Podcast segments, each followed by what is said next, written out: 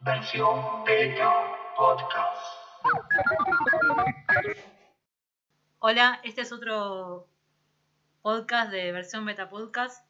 Eh, pasó bastante tiempo desde que grabamos. De hecho, quiero decir que, no sé si adjudicarnos, pero podemos decir que quemamos a Migliore. Porque pobre Migliore, de decir que estaba invicto el arco de, en el programa Guido Casca, después empezaron a hacerle goles y hasta el día de la fecha, creo que le hacen 6 goles por noche.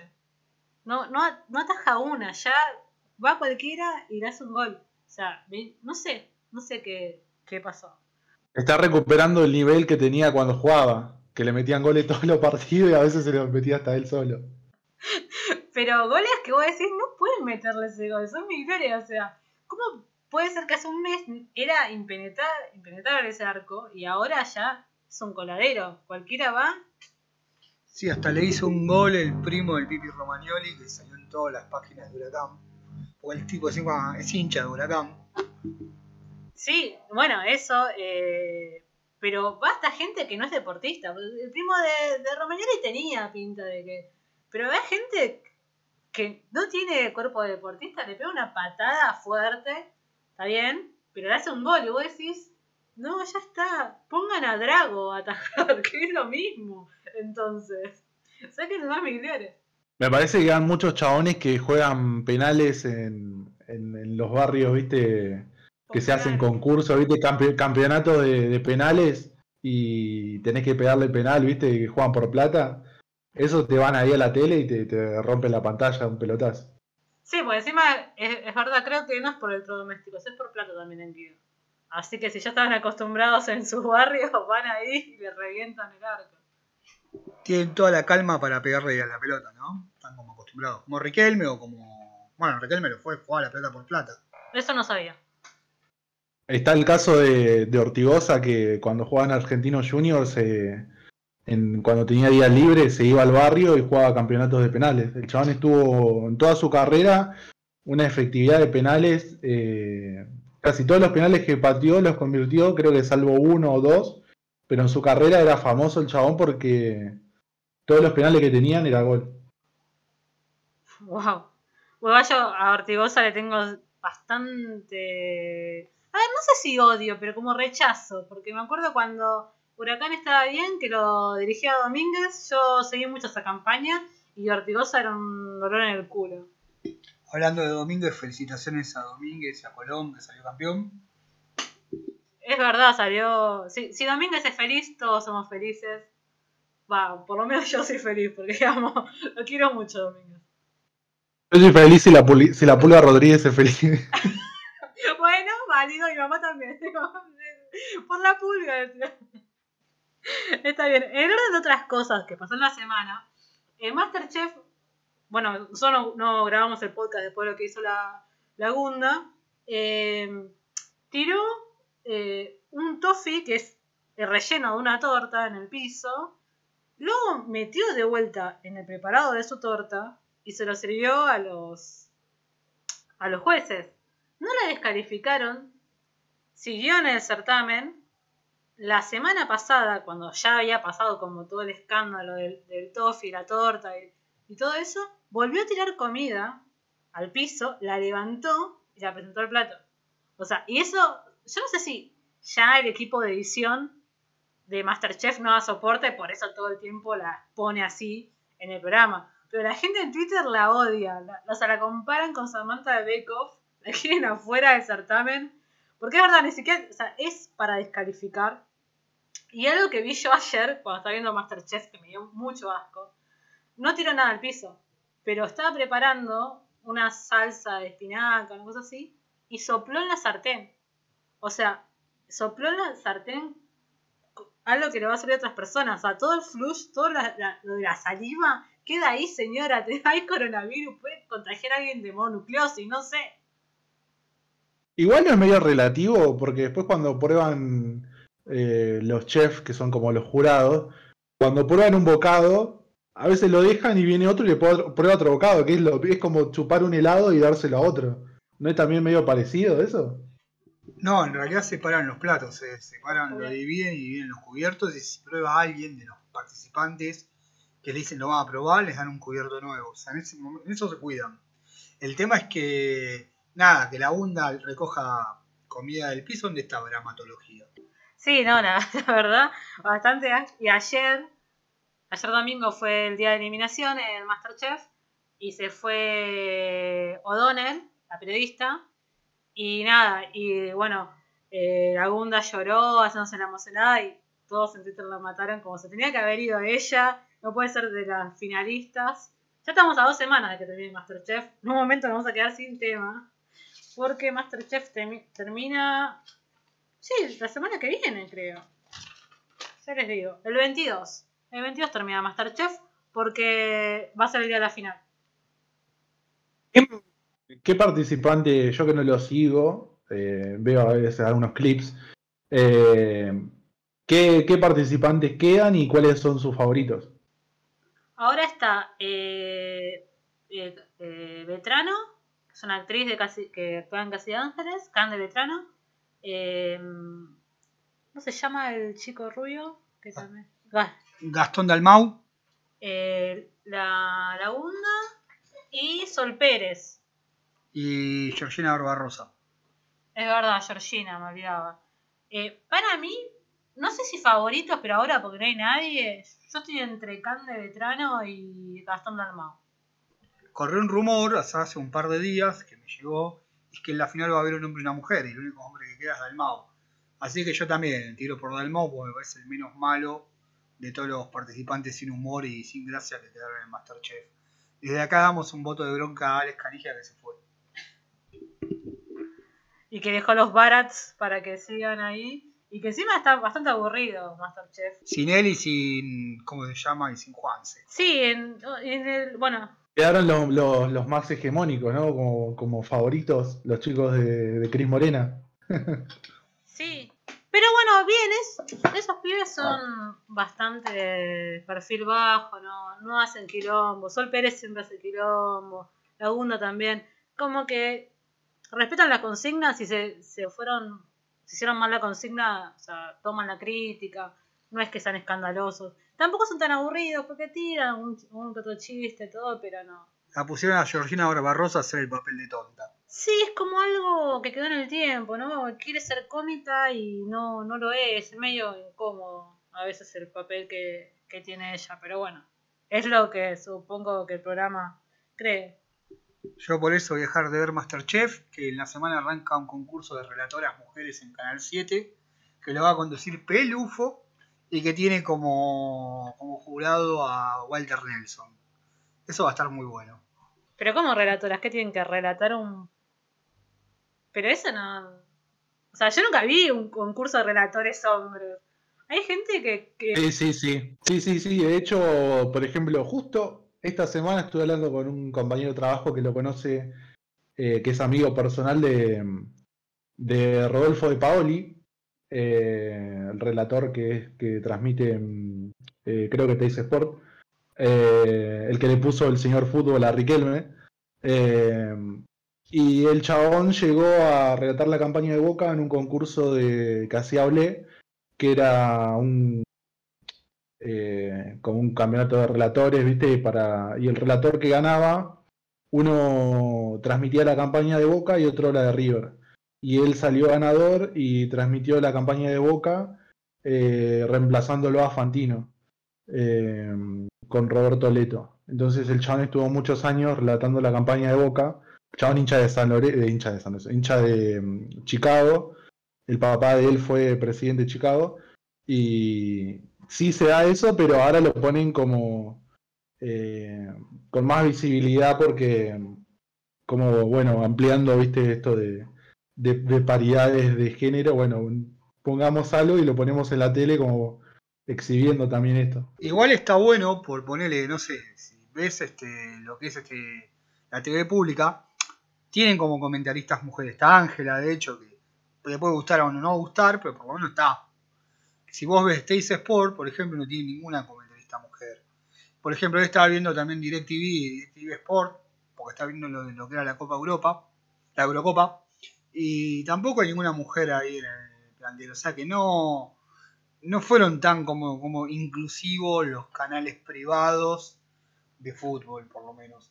Porque, por ejemplo, si fuera Fox, que creo que Fox tiene, pero estos que te estoy nombrando no. Sí, eh, eh, Fox ahora, eh, que Fox y ESPN eh, los compró Disney, todo lo que pasó de Fox ahora lo es en ESPN. Eh, tiene varias.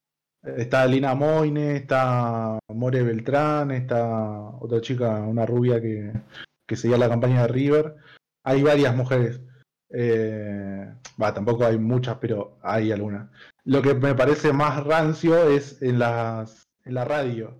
La radio argentina, todo lo que es deporte, eh, salvo alguna excepción, la mayoría son todos hombres. El equipo de, creo que la red, de Mitre, de todos esos, eh, los que siguen deporte, vos ves las publicidades en la calle y son gigantografías con, no sé, 15 chabones.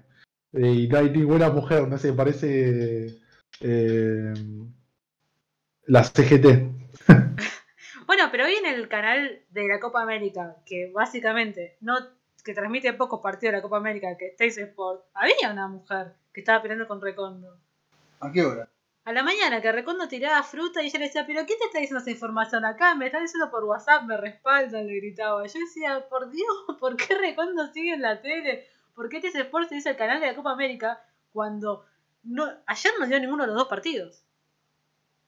Lo que tiene Teis Sport es que tiene, por ejemplo, en, lo- en los noticieros, en los noticieros tienen eh, algunas mujeres.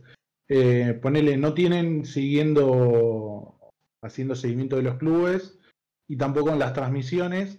Y, por ejemplo, en el programa eh, de debate de la noche tienen eh, una mujer.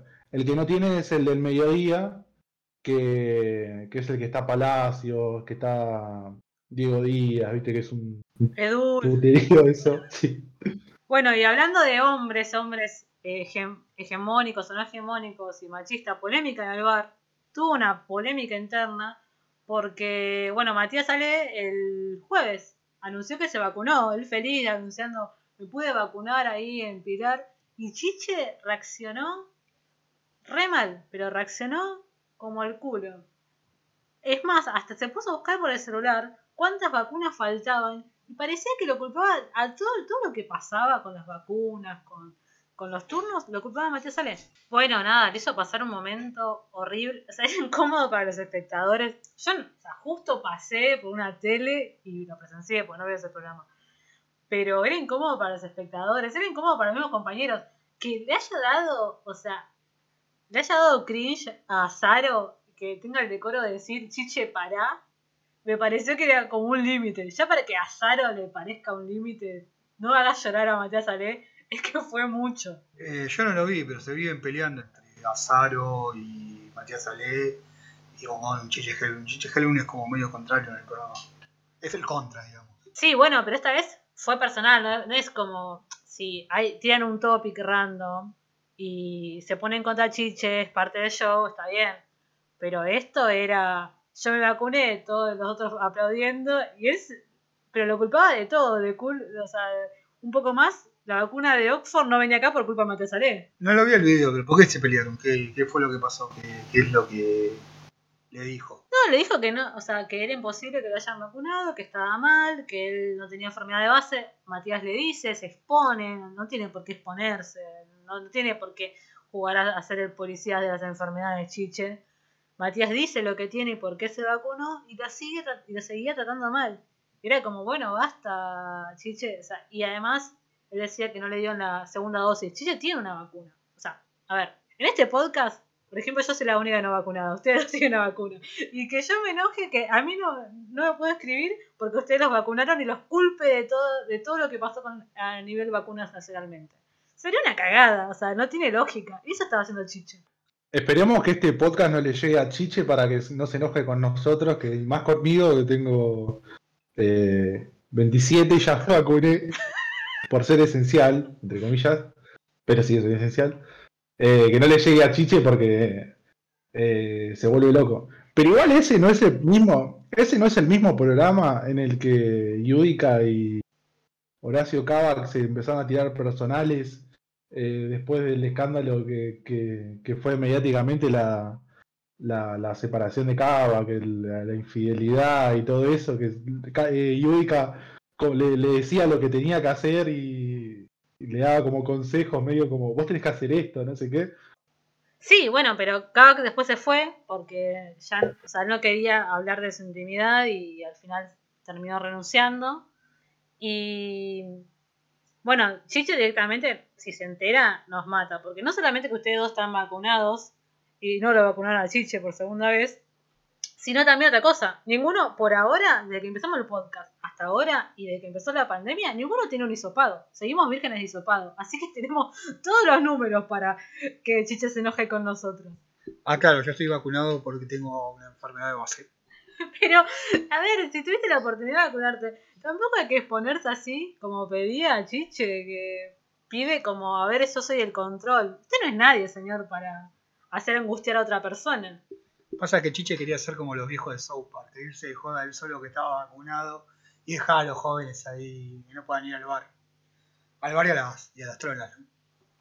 Sí, yo creo que cuando los viejos tengan la segunda dosis van a, van a hacer lo que, hacían, lo que hacen siempre, inclusive sin estar vacunados, que es ocupar los bares.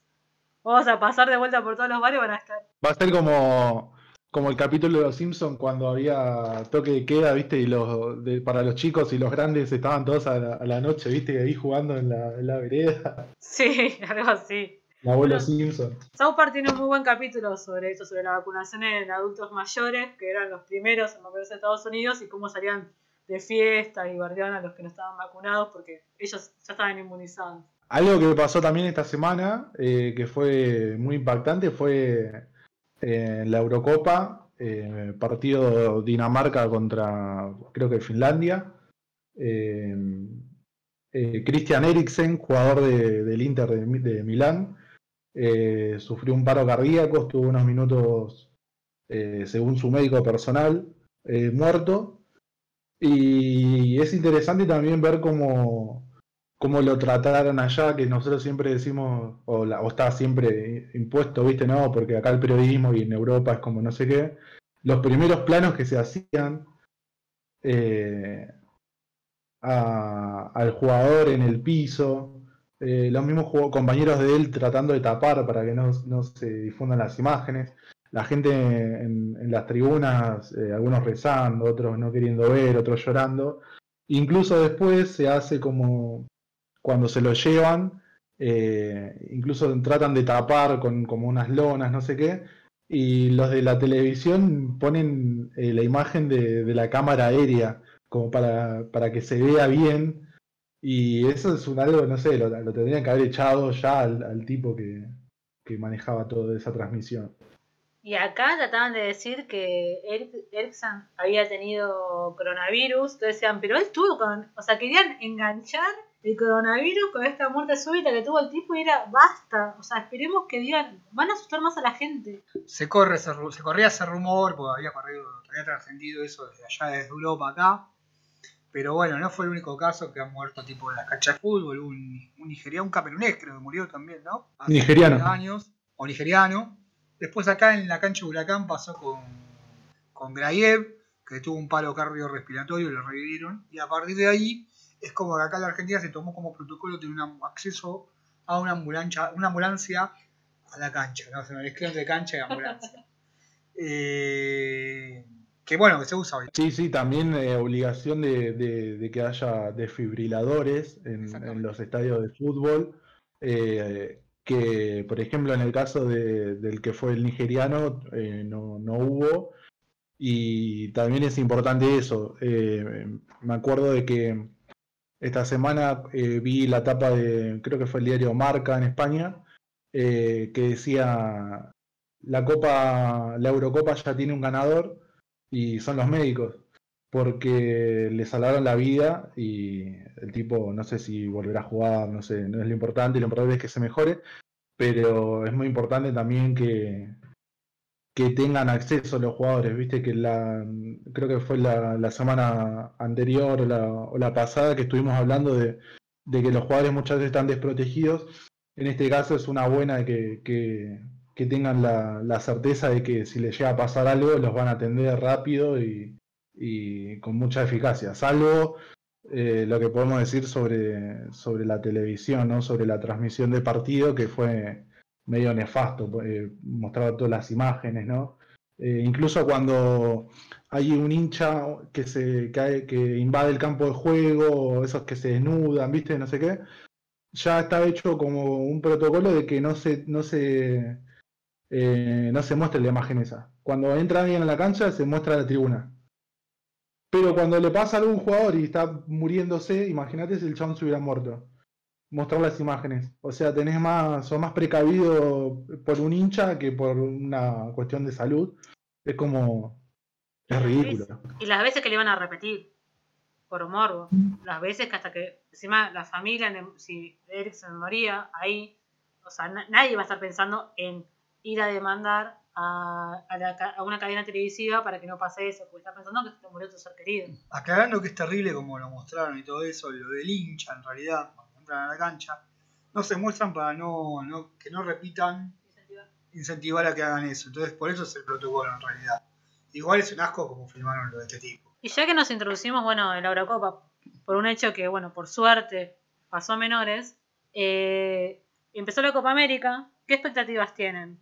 Hoy, con el, digamos, con el, lo que hicieron por Maradona, el homenaje a Maradona estuvo lindo. Yo esperaba menos, ¿eh? Porque ya he visto inauguraciones de Brasil horrendas como la que fue en los Juegos Olímpicos y la del Mundial. Parecían un, digamos, un show de, de una escuela, parecía un acto escolar, nada de presupuesto, pero el de hoy me sorprendió. Fue bastante lindo el homenaje a Maradona, fue emotivo. Igual en la inauguración entraron con médicos y un par de cosas más, como que eran los homenajeados, digamos, de todos estos años, se les hizo un homenaje a los médicos y nada, fue bastante, bastante pobre, digamos, ¿no?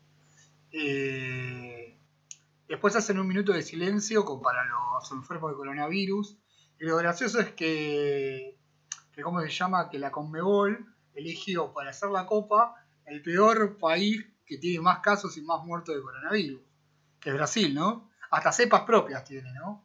Pero bueno, queda como un poco careta el minuto de silencio. Y además creo que también e- es irónico eso y que creo que ayer fue el partido inaugural eh, Brasil-Venezuela que eh, ganó Brasil 3 a 0, pero Venezuela tenía también un montón de, de contagiados en, creo que no sé si eran 11 jugadores contagiados, 8, 8 en total. Te digo porque 8 en total y salió salió muy disminuido también, aparte no sé, Brasil es local. Yo creo que esta copa es medio tiene poco interés, incluso en Brasil eh, lo que hablaban los periodistas es que tenían más interés en el creo que el Brasileirao, que estaba en la etapa final, que en la Copa América. Eh, ellos que son fanáticos del fútbol a morir y de la selección, es también irónico que se, ha- se haga en su país y no, no tengan casi repercusión. Creo que eh, está medio raro la copa, ¿no? Porque no, no hay como mucha expectativa de la gente. Eh, yo creo que la selección está en una etapa medio como que se está todavía armando, que no tiene una... De a, de ratos tiene una chispa de, de- de buen fútbol, pero como que se va muy rápido.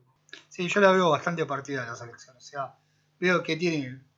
Ofensivamente es interesante porque ataca bien. Hoy, de hecho, le pegó un baile a Chile jugando.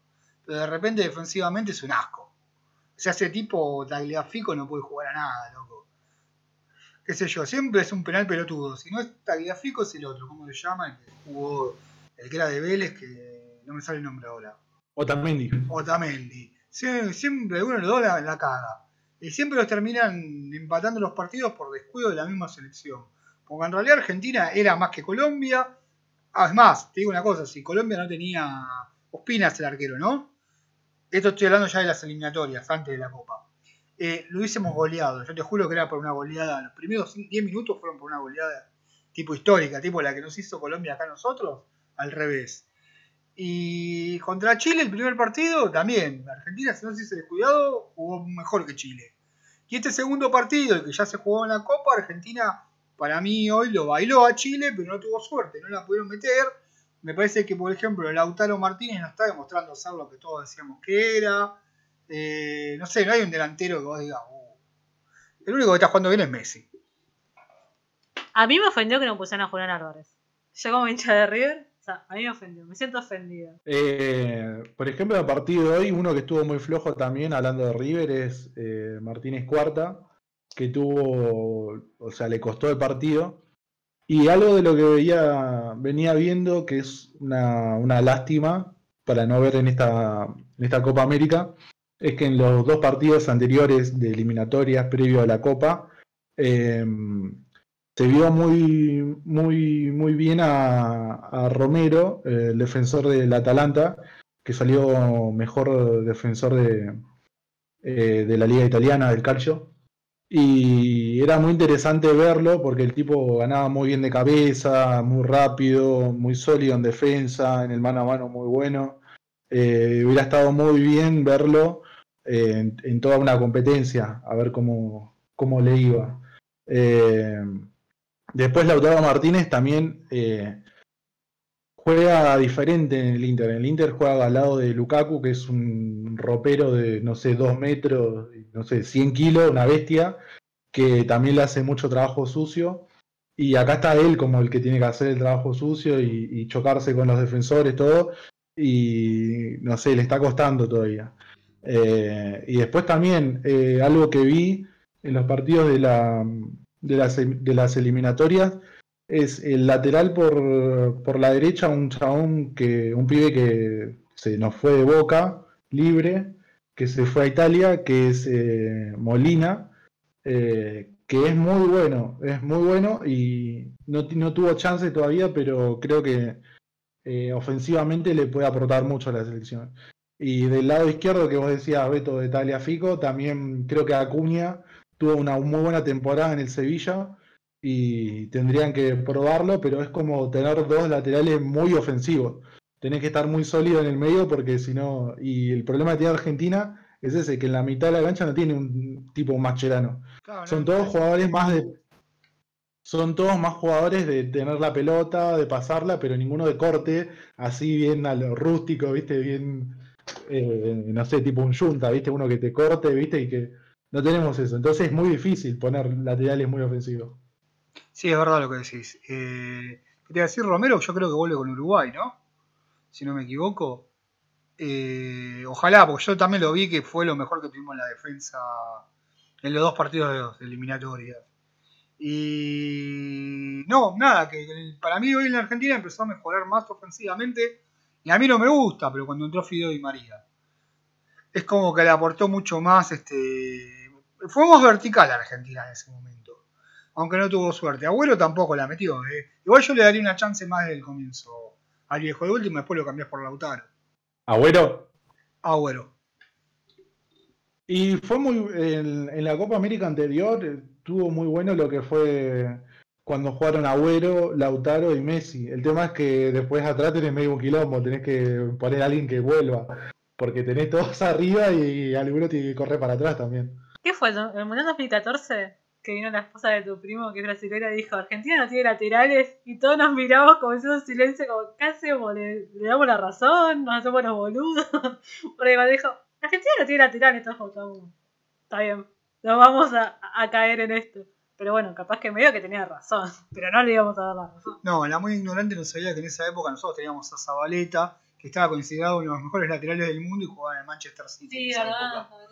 Pero bueno, eh, del otro lado no me acuerdo quién jugaba. Tengo que hacer Marcos Rojo. Mar- la Mar- Rabona de Marcos Rojo. Rojo tuvo un buen mundial, digamos. O sea que los laterales no nos faltaban. Pero capaz que en ese partido estábamos manqueando o algo. Igual Marcos Rojos no era la, no es, no es lateral, es central en realidad. Es un central reconvertido a lateral, pero en sí no es, no es, no es Marcelo y eh, Zabaleta tampoco era Dani Alves. Pero si lo comparás con Brasil, pero eran muy buenos laterales en su momento para Argentina. No había otro que, que digas, no, este tiene que ser eh, lateral. Eran ellos y se lo ganaron muy bien. Claro, le explico a Carolina rápido. El lateral brasilero tiene llegada como si fuera un delantero, básicamente. Tienen juego ofensivo. Y los laterales nuestros son, por lo general, se proyectan, pero no son, no son tan ofensivos. Salvo Sorín. Sorín en su momento era ofensivo. O sea, la, la observación no estaba mal. O sea, porque hay una diferencia. A lo que ella tiene el concepto de laterales, con nuestro concepto de laterales, hay una diferencia. No estaba mal. Ponele lo que para ellos es, para lo que para nosotros, por ejemplo, puede ser un 10, que los 10, tipo, para nosotros es un jugador importante, sacamos un montón de 10, tipo, no sé, Maradona. Bueno, Messi no es tan 10 clásico, pero eso es un 10 en una selección. Riquelme, que también es un enganche 10 así importante, que siempre fue característico en nuestro juego para los brasileros, es más importante los laterales. Siempre tuvieron laterales de la puta madre, que él dijo también Marcelo, en su momento también lo fue Roberto Carlos, tiene historia, sí. Sí, Roberto Carlos, Cafú. El, lateral brasileño siempre es un, un jugador bajo de estatura, o sea, unos 70, muy rápido y que es muy habilidoso con, eh, con la pelota. Lo de Argentina, en ese, en ese mundial, por ejemplo, Rojo, era un tipo que mide más de un 80, muy grande, corpulento, físicamente una bestia, eh, que no tenía esa llegada de, de que, me, que, me- que corro hasta el otro área. Claro. Es otro, otro, otro, otra, otro estilo de jugador. Eh, quizás Zabaleta tenía algo más parecido a, a- a lo que era un, un jugador más bajo, más técnico. Zabaleta también es alto. O, o tengo mal recuerdo de él. Yo me acuerdo el City, debe medir más de un metro setenta. O sea, más alto que Agüero es. O sea, para, para mí sí. Sí, bueno, pero no era, no tiene la altura de rojo. Rojo es más tipo ponerle, no sé, es como dice Juli, un, un central reconvertido en lateral, o sea, jugaba tipo en el fondo o sacando pelotas de cabeza y eso. Pero igual es verdad que Rojo hizo una rabona, que fue la famosa rabona del Rojo. Así que bueno, no sé, mucha expectativa para la Copa América no hay. Yo creo que la expectativa va a crecer a lo largo de los partidos cuando empiecen a, a sumarse más juegos. 1.76 mide Zabaleta. Y sí, eh, la, la copa es esto, ¿viste? A medida que va pasando los partidos, si Argentina va llegando a instancias finales, va, va a haber más, más euforia. Versión Beta Podcast. En la semana estuve viendo algunas cosas eh, de lo que venía hablando, del mundo de- del, del freestyle. Eh, una de las noticias es que Chuti dejó de, transmitir en Twitch, se va a centrar ahora en las competencias que vienen. En julio tenemos eh, la FMS Internacional eh, y en agosto la God Level. Después otra noticia es que se disputó el playoff de la FMS Argentina, que se enfrentaban Zaina, que hizo eh, el ascenso, y MKS, que quedó entre los últimos puestos de la, de la, de la tabla de posiciones. Y ganó Zaina, y es uno de los nuevos ascendidos a la FMS, junto con Larrix eh, y Naista, dos competidores de Córdoba. Eh, después también lo que vi, que los recomiendo, es eh, en el canal de Facebook del humor del freestyle, un video de historias de superación eh, de, del- de MCs. Eh, salían varias historias y me voy a quedar especialmente con una, que es de Lobo Estepario, un MC de México, que eh, es muy interesante la historia de que él se crió en, en una zona media marginal, se crió eh, sin el padre, eh, lo crió la mamá, eh, sufrió mucho bullying, también desde chico viendo cosas muy duras, muy, muy violentas. Y algo de lo que me quedé, que me quedó pensando, es que él de chico tuvo algo que se llama terror nocturno, que lo estuvimos hablando, y son como pesadillas vívidas, algo así, eh, que son pesadillas que son muy reales y que lo tuvo, creo que decía que cinco años, eh, vivió teniendo esa, esa condición médica que lo hacía tener pesadillas muy fuertes en las que contaba que veía eh, que la mamá se quemaba en lava, eh, cosas así muy terroríficas. Y Bueno. quería preguntar, Eso se puede dar, o sea, hay que ver. Yo cuando vi el video, él no dijo mucho la edad.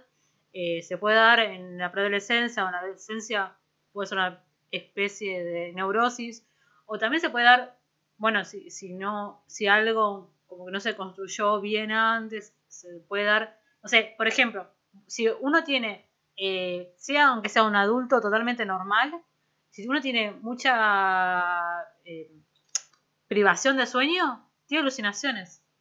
La privación de sueño es no solamente ejecutivamente te falla, o sea, uno ejecutivamente con la privación de sueño como que, no sé, quiere andar en, en bici y se cae, por más que eso nunca te olvidas porque estás privado de sueño.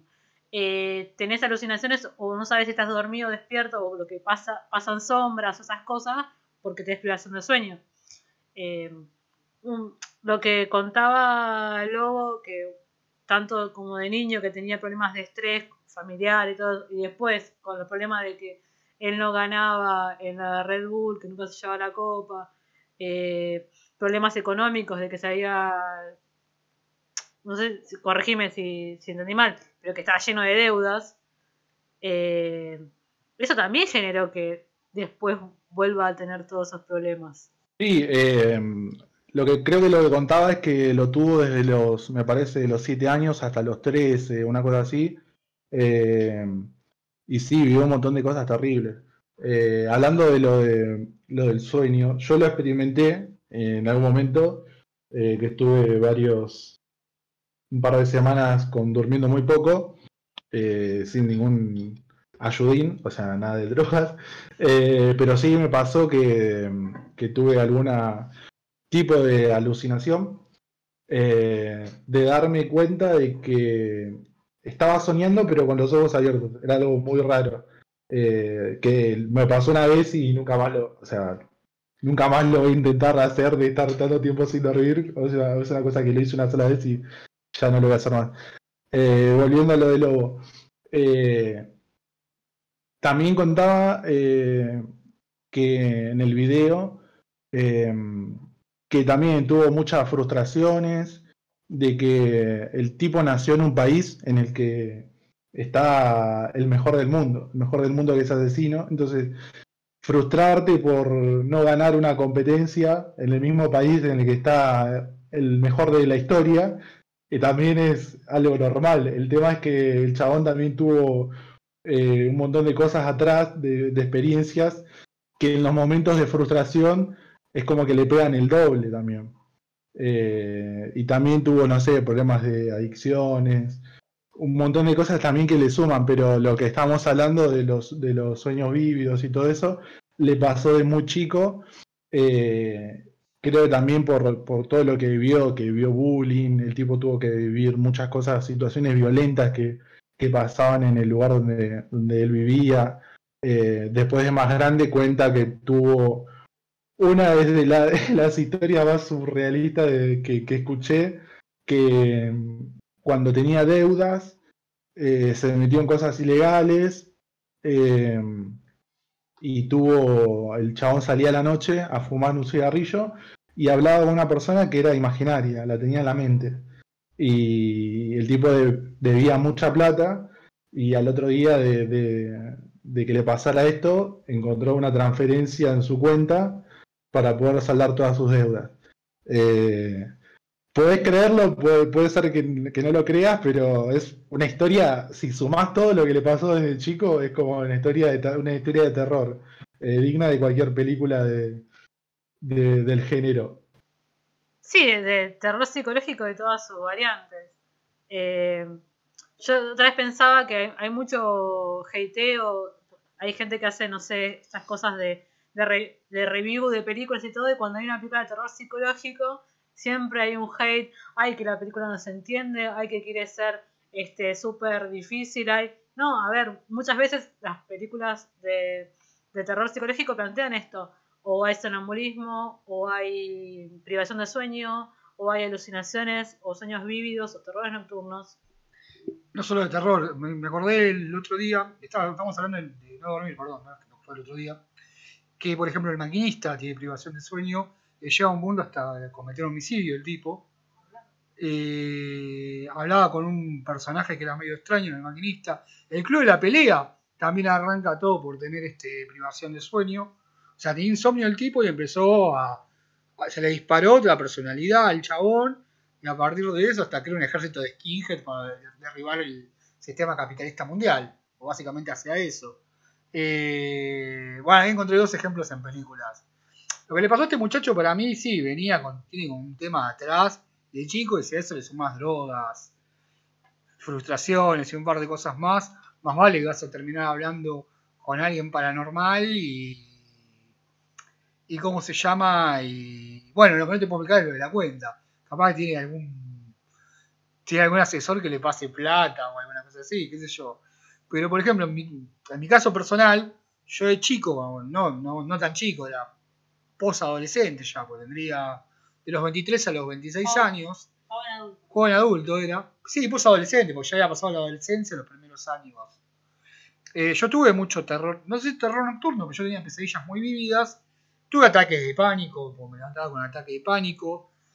Yo andaba mucho, me juntaba mucho con un pibe que hacía macumbas. Entonces hasta llegué a tener la famosa parálisis del sueño.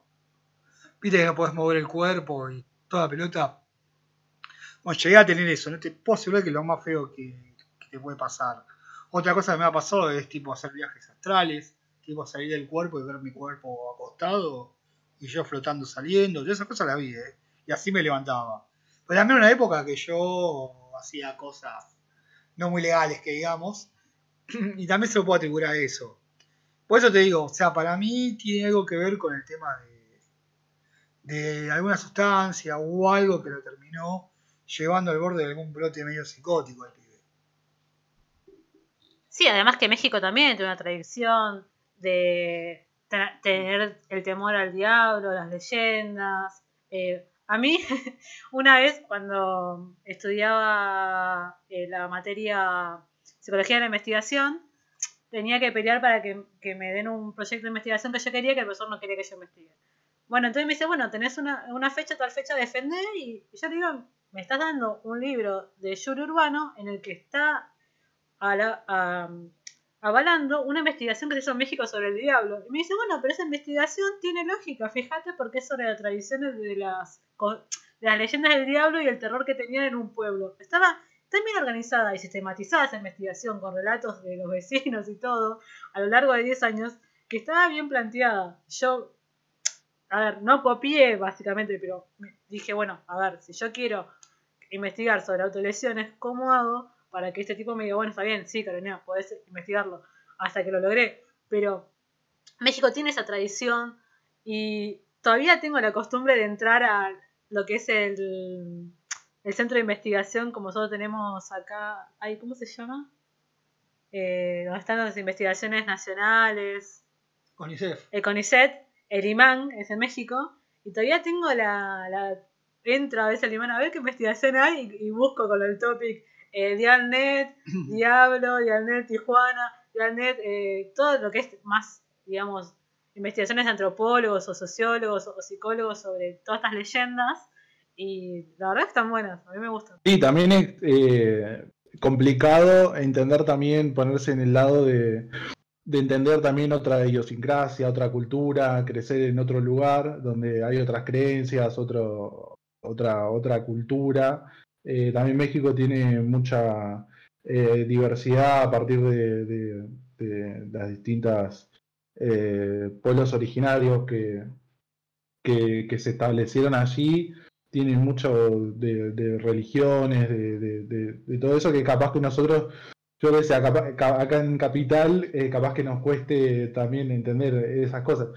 Después otra cosa de la que estábamos hablando, es de, o sea, experiencias eh, personales, eh, a mí también me, pasa, me pasó en algún momento de tener también ataques de ansiedad, medio de pánico, y después tener alguna paranoia de como que cuando todo te sale mal de que pensás que hay como un complot para que, de- que la gente te haga cosas negativas. O sea, no me sale bien y encima me, como que me provocan para que yo me enoje, que no sé qué y no sé cuánto, y te entras en una paranoia de que estás muy nervioso, las cosas no te salen como vos crees, y, y todas esas cosas así más psicológicas y todas esas situaciones también es complicado que la entienda alguien que no la que no lo sintió o que no tiene alguna empatía con eso. Verlo también eh, en una película o en, una serie eh, algo apuntado a, lo psicológico y capaz que a vos nunca te pasó nada y capaz que es más, más complicado de, que, de, internalizar eso y de entenderlo. Pero capaz que alguien que tuvo una experiencia similar o sabe más o menos qué se siente, capaz que lo, lo, toma de otra forma y lo entiende mejor. ¿Qué te iba a decir? Yo lo que noto, por ejemplo, hay que ver la formación que tiene este chico, de chico, lo que vivió, digamos, pero por lo general si vos tenés un mambo religioso, te va a afectar mucho el delirio místico. El caso de Matías Alessi en el más lejos, por ejemplo, ya lo estábamos nombrando antes. Por ejemplo, yo tuve una formación religiosa de chico. O sea, yo fui a colegio católico, ¿viste? Y tenés el mambo ese de Dios, del diablo, par de cosas más. Me imagino que en México, por ejemplo, y más en ambientes que tienen que ver relacionados con la mafia, que tienen allá con las drogas, los carteles, el santo de, la, de, los, de los narcos, por lo general, es San la Muerte. San la Muerte es como una figura bastante fuerte en lo que es la cultura mexicana. Y por lo que me, mostré, me mostraste en el video, las imágenes de ese chico, de, de ese rapero, te cierran un poco con todo ese concepto medio. ¿Cómo es que le dicen raza? No sé cómo le dicen ahora, pero era como eso. Sí.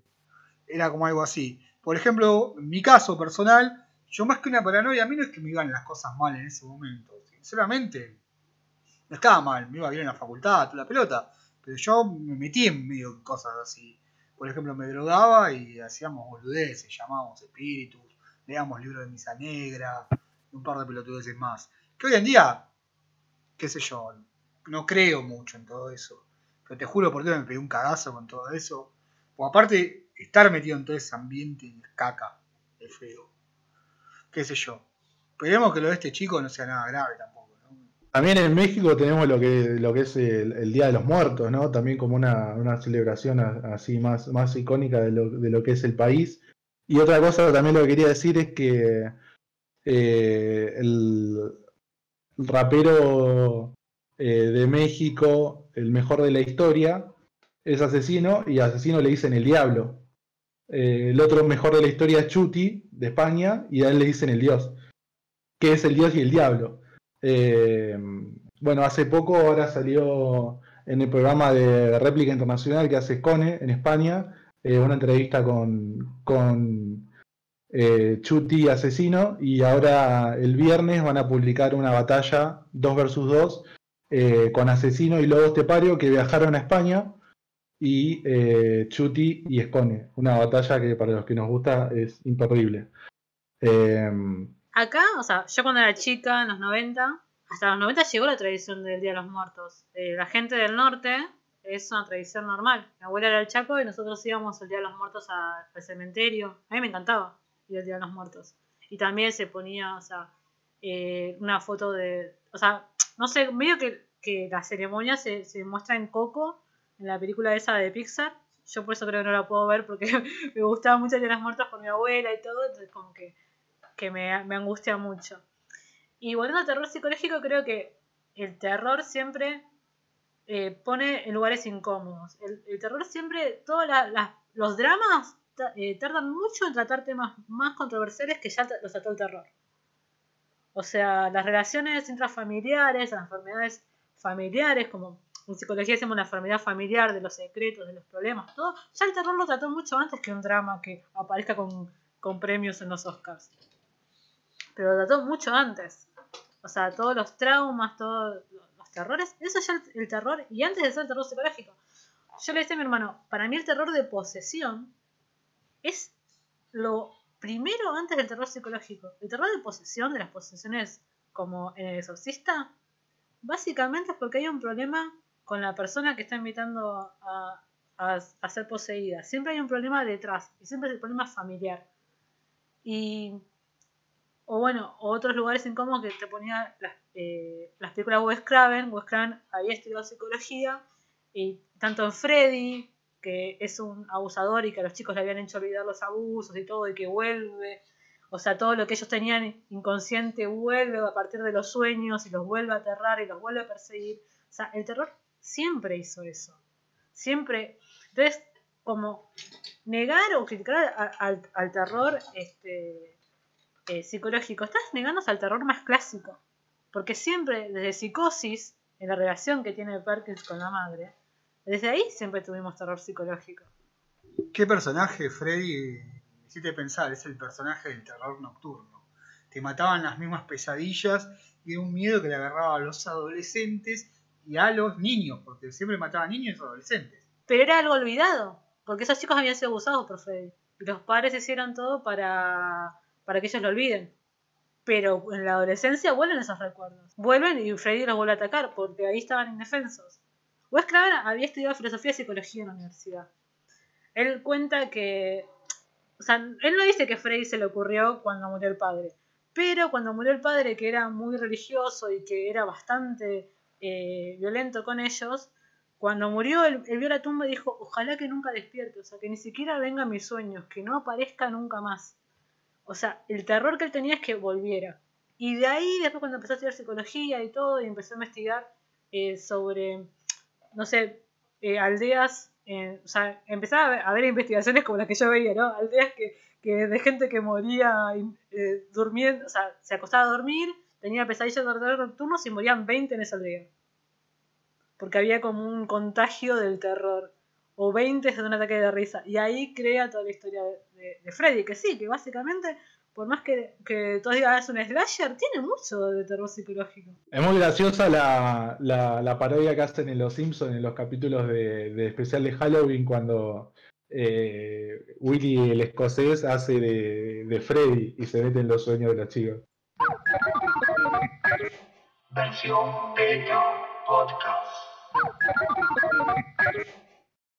Bueno, Beto mencionó dos películas de privación de sueño. Eh, una era El Maquinista y la otra era de Fight Club, el, Club de la Pelea. Eh, siempre que hay una película de privación de sueño o de insomnio directamente, como una peste de insomnio, le presto atención porque eh, uno de los arcos, mis arcos favoritos de la novela Señor de Soledad, es cuando entra la peste del insomnio en Macondo. Creo que es una de las cosas que leí cuando tenía 18 años y dije, esto es genial.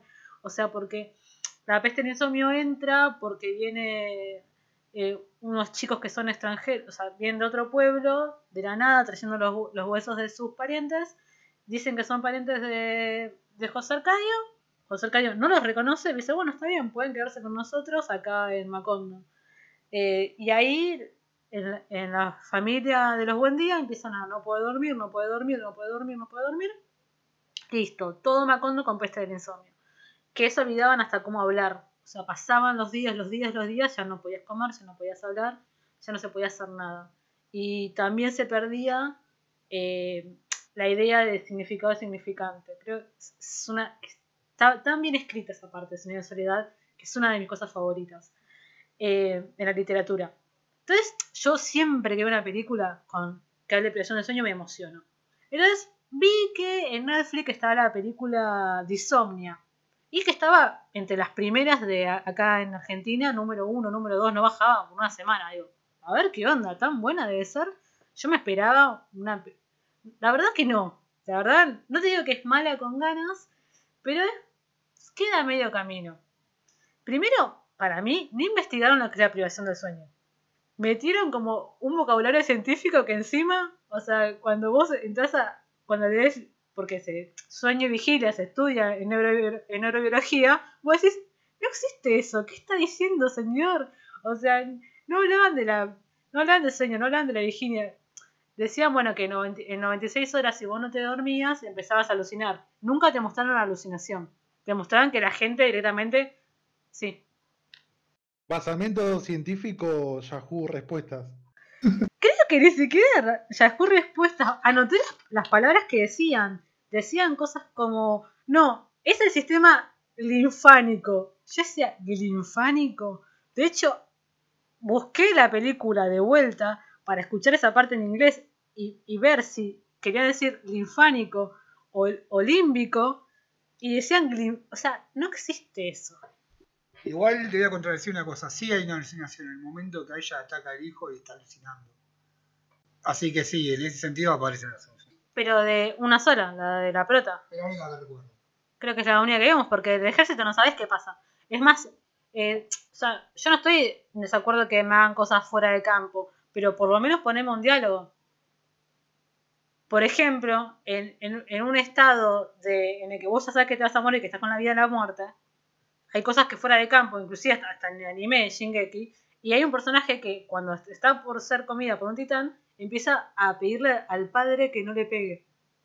O sea, llegó a ese nivel de locura porque ya están en, la vida de la muerte. Eso no lo ves en ningún momento en la película. Ves que la gente va, reacciona directamente y vos decís, bueno, está bien, vi otra muerte, vi otra muerte, vi otra muerte. Sigue avanzando la película. La película, bueno, cierra un poco la idea de que la gente que estaba en coma es la que despierta y podía dormir. Todas las otras personas que no tenían ningún problema ni habían estado cerca de la muerte no dormían y terminaban muriendo. Eh, nada los hacía bajar. Pero me pareció una película que tenía presupuesto, que daba medias y que hay una película para mí mejor argentina que se llama eh, No Dormirás, que es una coproducción argentina-española, que es un grupo de actores que se va al sur a un lugar que había sido un hospital de salud mental a no dormir, a hacer un ejercicio de no dormir por un mes, o con un médico, con un psiquiatra, todo, pero ellos se privaban del sueño. Era como una obra de teatro media experimental, lo que querían hacer, una cosa así, ¿no? Sí. Sí, la vi esa película, la vi con vos. O sea, ellos querían hacer una, eh, una obra experimental y tenían que hacer eso. Esa película está bien narrada porque te, te da todos los periodos de sueños cuando empiezan a tener alucinaciones, cuando empiezan a, a desconocerse empieza la paranoia entre ellos, cuando la gente trata de suicidar. O sea, ahí sí. Y no es la. O sea, creo que tienen la, la misma cantidad de minutos. Y no aburren nada. Esta película de Netflix, yo no sé por qué estaba primera.